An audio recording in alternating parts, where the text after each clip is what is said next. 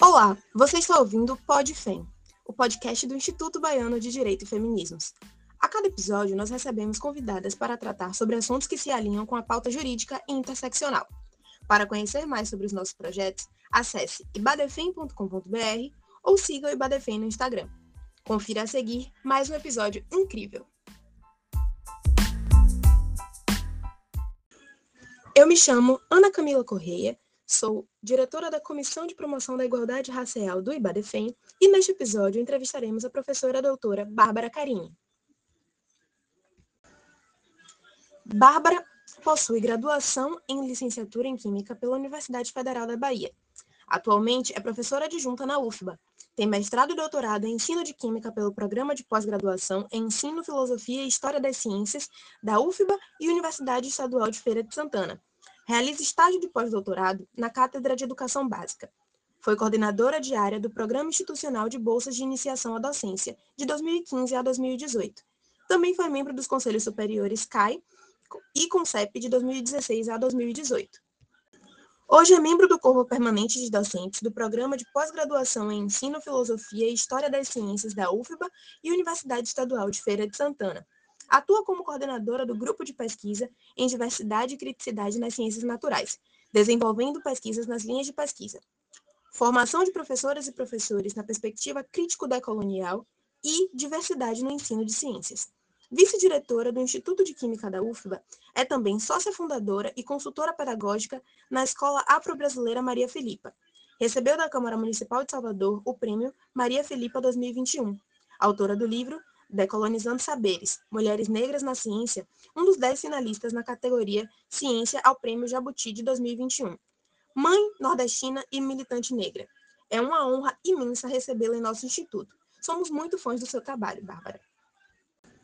A nossa primeira pergunta é a seguinte. Nos últimos tempos, você tem se destacado nas redes sociais não só como professora intelectual, mas como uma personalidade de destaque, o que traz alegrias e dissabores. Como tem sido esse processo para você? Vale a pena? É, sobre as alegrias, né, e de sabores, de ter me destacado, de estar me destacando nas redes sociais, é, nessa condição de uma intelectual diferentona, eu acho que isso me coloca num lugar de conforto, né? Porque eu não me sinto à vontade tanto para performar dentro do campo estabelecido para a intelectualidade branca ocidental, do que vem a ser um, um acadêmico, uma pesquisadora, uma cientista, uma escritora, uma intelectual, do mesmo modo que eu não vou cair na cilada de ter que performar dentro do campo das mídias sociais aquilo que, que se espera de um influenciador digital, né? Óbvio que, em certa medida, eu me auto-saboto não cumprindo as métricas estabelecidas é, pelo algoritmo ali das redes sociais. Mas eu não me predisponho a estar a estar cumprindo, criando cronogramas de publicação, cumprindo esses cronogramas, me preocupando com uma estética, uma harmonização da página, me preocupando a qualquer custo de estar na, na, na crista da onda do debate, ou seja, acompanhando todas as questões, é, principalmente no âmago das relações étnico-raciais, que é o que mais me, me toca no mundo hoje, né? Acompanhando todas as situações e me colocando sobre todas as situações nesse lugar de obrigatoriedade. Eu sou livre, eu sou livre para absolutamente tudo inclusive para expor meu pensamento publicamente sobre um assunto ou não, né? Eu me reconheço como uma profissional que sou professora, sou educadora, sou empresária e exerço ali nas redes sociais uma expansão da minha da, da minha produção, na verdade, um, uma via de conscientização de outras pessoas, né? Assim, uma continuidade do meu trabalho. Eu percebo que ele se processa nas redes sociais, mas dentro do meu próprio trabalho ele é desenvolvido com, com planejamento. Então, assim, eu não saio dando aula todos os dias sobre qualquer assunto que aparece. Óbvio que enquanto sujeitos críticos, essas coisas são levantadas em sala de aula e a gente está ali para dialogar. Mas eu acho que ficar nessa tensão de dar conta dessa vasta agenda genocida, racista que a sociedade nos impõe, é uma armadilha que nos adoece, né? Então, respondendo a essa primeira questão, ao mesmo passo que eu fico feliz por ter esse reconhecimento, eu sei que eu poderia ter muito mais se eu cumprisse as métricas, né? Eu sei que eu poderia ter muito mais se eu jogasse o jogo, é, mas eu não me sinto confortável e eu não permaneço onde não há conforto e aconchego para minha existência, saca? Então as redes sociais elas são saudáveis para mim enquanto eu tenho liberdade de ir estar. Quando essa pretensa, essa falsa liberdade se torna um aprisionamento dentro dos padrões, dentro da métrica sistemática das redes, já não é um lugar para mim agradável de permanência. Definitivamente, romper com os padrões também é uma forma de revolução. E é exatamente por isso você hoje é uma referência não só para mim, mas para muitas outras meninas e mulheres que se inspiram na sua força e na forma como você se posiciona. Bom, Nesse sentido, considerando a Bárbara de hoje, profissional, acadêmica e pessoalmente, do que você tem mais orgulho? Eu acho que da Bárbara de hoje, né, que é isso tudo, eu não me vejo dissociada em mim mesma.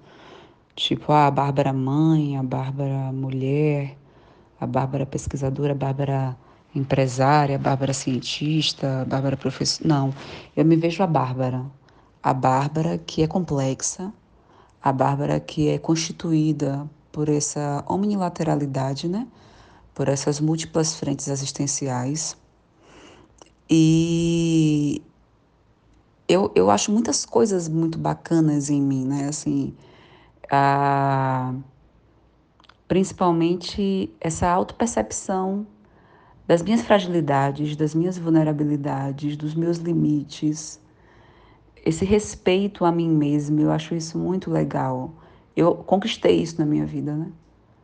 Assim, enfim, eu, eu saber aquilo que cabe para mim, aquilo que, eu, que não, não dá, né? Assim, por exemplo, gestão pública. Gestão pública não é uma parada que, que gruva bem para mim. Hoje, eu fui convidada, por exemplo, para, uh, na condição de vice-diretora, me lançar, me candidatar a diretora além de ter uma dimensão de pluriversalidade da minha existência, eu gosto de fazer muitas coisas e assumir uma direção de uma unidade universitária é um trabalho muito grande que iria requerer de mim um aprofundamento apenas naquilo por quatro anos, além dessa questão. Tem uma questão de competência técnica. Eu não me sinto competente para a gestão pública na atualidade. E aí, eu, tendo essa consciência, não me lançaria em algo que não só eu ia prejudicar o coletivo, como eu ia prejudicar minha autoimagem. Né? Então é muito importante ter consciência de si. Eu tenho consciência de mim em muitos aspectos, tem muita coisa que eu ainda vou adquirir na minha vida, né? Mas eu tenho consciência daquilo que eu sou muito boa. Se eu paro para escrever um texto, eu, tipo, eu digo, hoje é um dia de liberdade criativa, vou sentar a bunda na cadeira e vou escrever. E eu estou me sentindo inspirada a escrever sobre isso. Não tenha dúvida que vai sair algo extraordinário, porque eu sei o quanto eu consigo colocar o meu coração num papel quando eu escrevo. Eu consigo colocar a minha emoção entre os dedos. Agora, eu tenho consciência que eu tenho limitações técnicas de burocracias, de documentações, de legislação. Não é uma parada que eu curto, que eu estudo, que eu me aprofundo. Então eu sou superficial. E eu fico buscando as pessoas, eu fico tirando dúvidas com as pessoas. Eu não seria alguém é, de uma devida competência num cargo desse hoje. E eu digo isso hoje porque amanhã a gente não sabe. Né?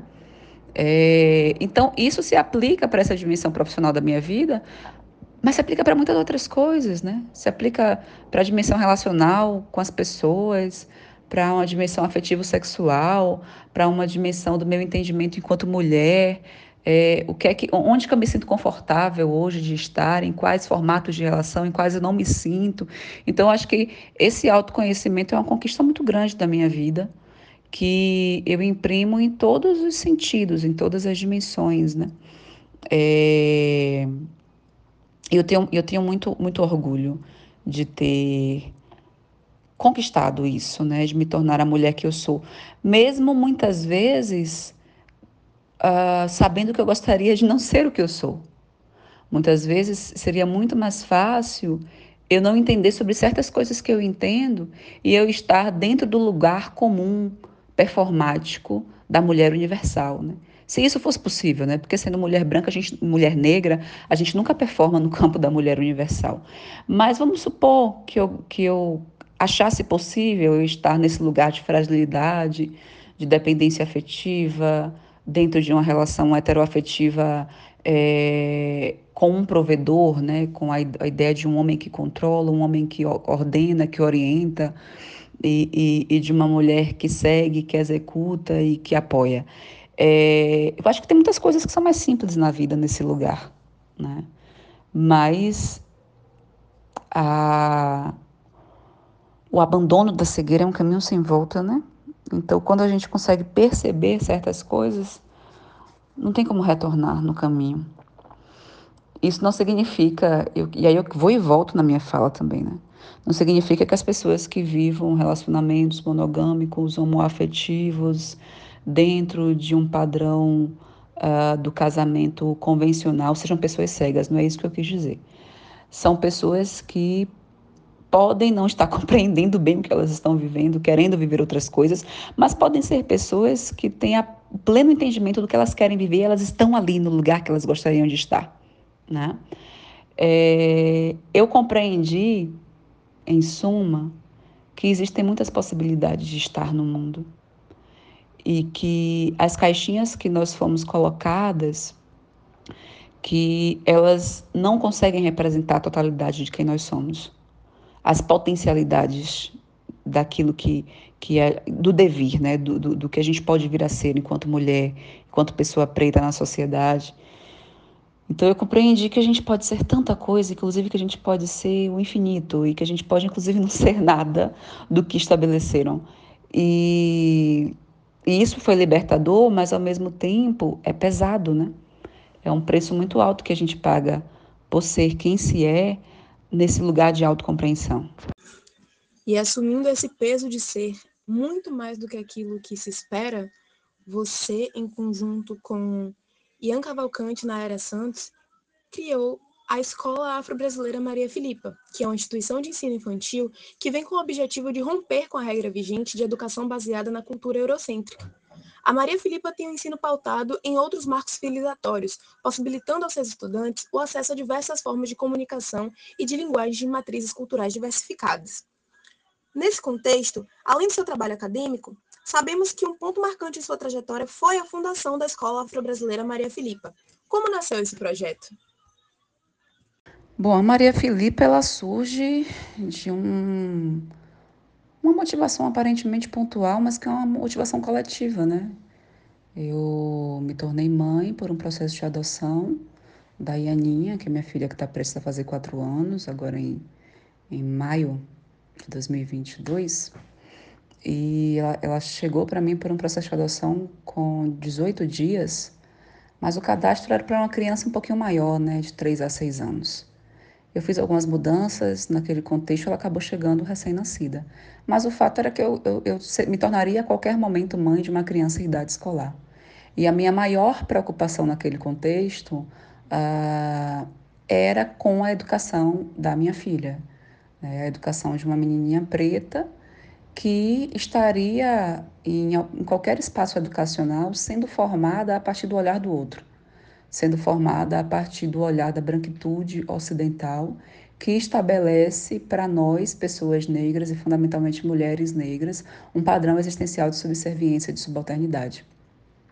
Que nós surgimos de escravos, que nós aparecemos no mundo há quatro séculos para servir, né? Que a gente segue hoje nos lugares de subal, nos postos de subalternização, porque isso vem de uma ancestralidade não meritocrática e etc, etc, etc. Né? Então, é muito cruel essa formação subjetiva, essa formação psíquica com a juventude negra, né? Sendo que nós fomos os primeiros humanos, nós fomos os primeiros cientistas, nós criamos os primeiros reinos, os primeiros impérios, nós fomos os fundadores da humanidade, né? Então, assim, respeita. A gente, a escola precisa ter esse olhar de dignidade. E isso não se processava, né? E não era do meu interesse que minha filha se formasse nesses espaços adoecedores que se tornaram, né, que se constituíram os espaços escolares brasileiros para pessoas negras, né, adoecedores psicologicamente para pessoas negras, né. Ah, então a Maria Filipa surge nesse contexto de emancipação ah, de histórias, né, assim, de sair de uma ótica de uma história única, de abraçar uma narrativa pluriversal da existência e dizer, tudo bem, você tem o direito de contar a nossa história a partir da sua ótica, mas deixa também que os leões é, tragam a narrativa da caçada. Porque enquanto a narrativa da caçada estiver sobre a ótica do caçador, serão sempre histórias de vitórias para o caçador. Né?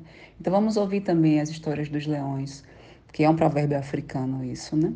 Então, a Maria Filipa surge nesse contexto, que é um, aparentemente um contexto pontual familiar, mas que foi um contexto abraçado por uma série de famílias negras e não negras que olham para a sociedade que é estruturalmente racista a partir de uma ótica de enfrentamento desse sistema e de um processo de construção de um mundo outro, de uma realidade, de uma realidade outra que, que tem a premissa da equidade racial, né, da, da igualdade racial. E atualmente, como é o processo de contratação e formação da equipe da Maria Filipa?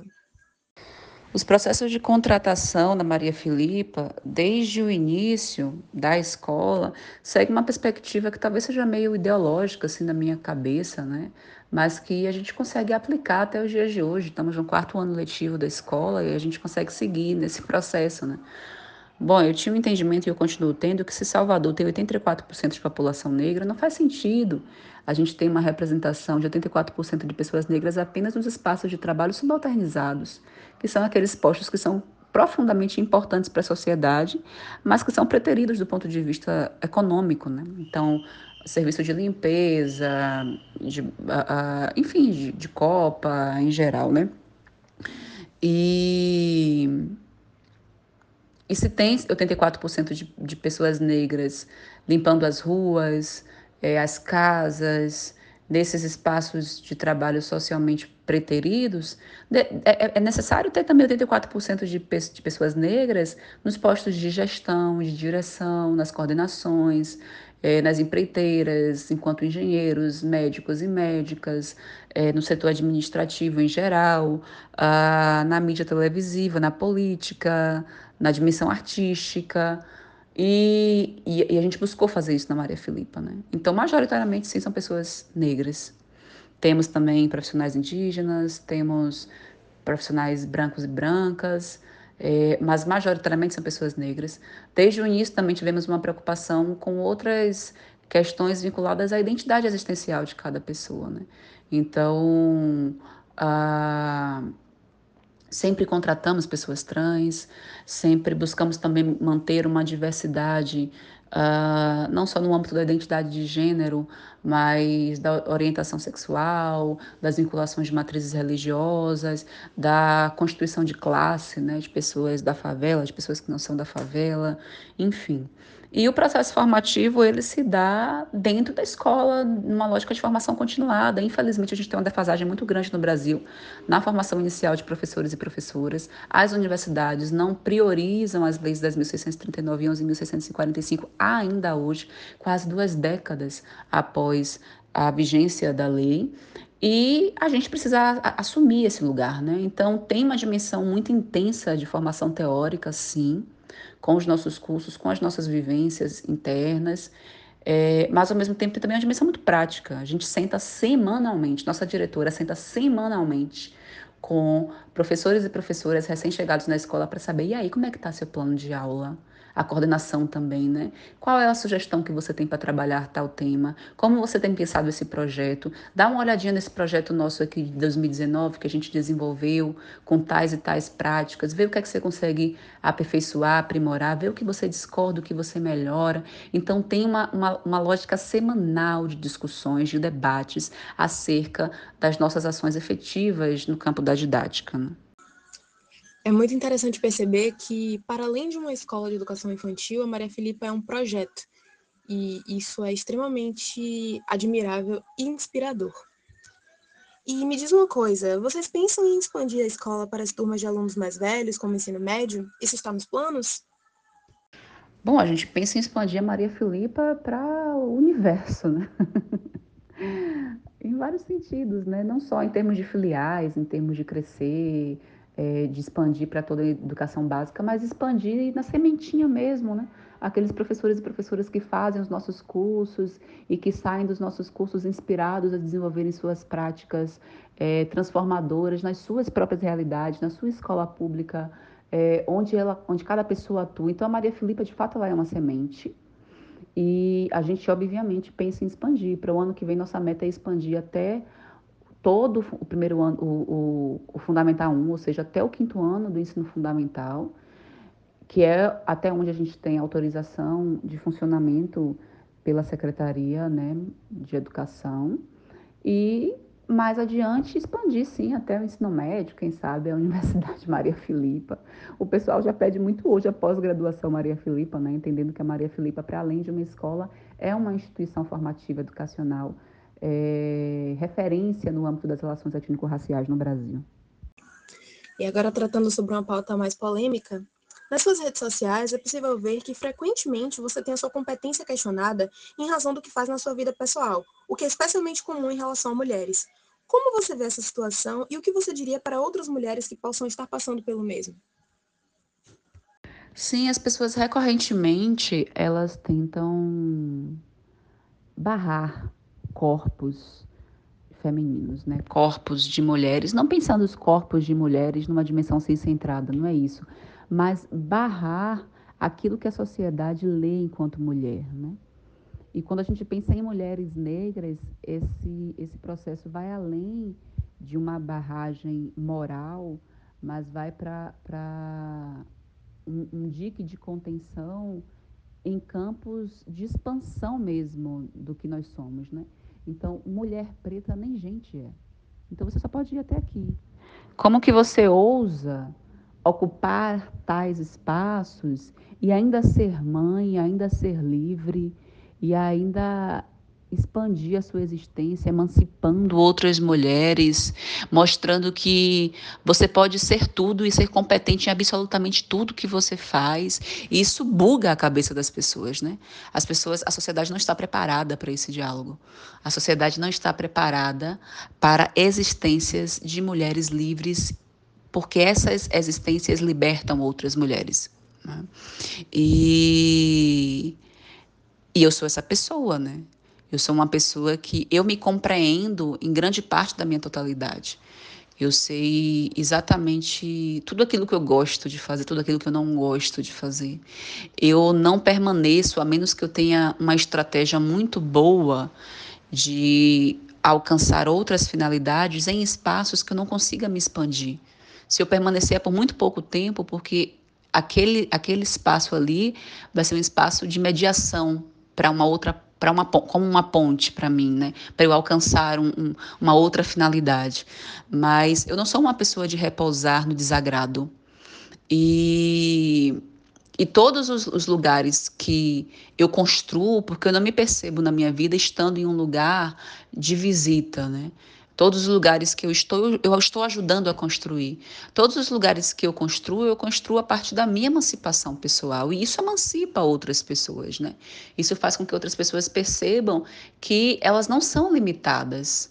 A sociedade tenta nos limitar, mas é impossível conter o vento, sabe? É impossível conter a força de expansão de alguém que se pertence e que sabe que nesse próprio processo de autopertencimento a gente pode ir e vir, a gente pode estar em diversos segmentos e ser extremamente competente em diversos segmentos, né?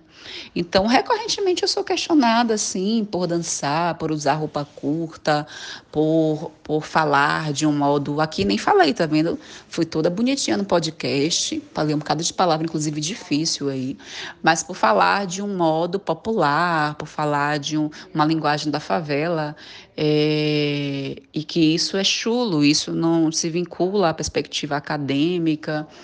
E, e foda-se, tipo, não é uma questão para mim. Eu compreendi muito cedo na minha vida que o que as pessoas falavam sobre mim não era verdade. que o que a sociedade dizia sobre mim, que acerca do que a sociedade colocava enquanto um, um, um, espaço, uma regionalidade que eu deveria estar, não me contemplava e que eu não tinha nada a perder, a não ser os grilhões. Né? Tudo que eu tinha a perder na minha vida era o medo, e foi isso que aconteceu. Então, eu não tenho medo de ser quem eu sou, mesmo sabendo o alto preço que isso me custa. Né? Mas é isso, eu estou muito feliz de estar aqui dialogando com vocês, muito feliz de trocar essa fita, de trocar essa ideia, e espero que esse diálogo possa fortalecer e expandir aí é, territórios, perspectivas e sonhos de muitas outras de nós. Professora Bárbara, eu falo em nome do IBADEFEM e por mim mesma sobre a gratidão que nós temos pela sua participação nesse episódio. Você com certeza nos ensinou muita coisa e vai ensinar muito para todas as pessoas que tiverem acesso a esse conteúdo. E nós ficamos extremamente contentes por você ter topado esse projeto conosco e espero que possamos fazer ainda mais coisas incríveis juntas no futuro. Um abraço, obrigada a todos e todas que estão aqui com a gente hoje. Até logo!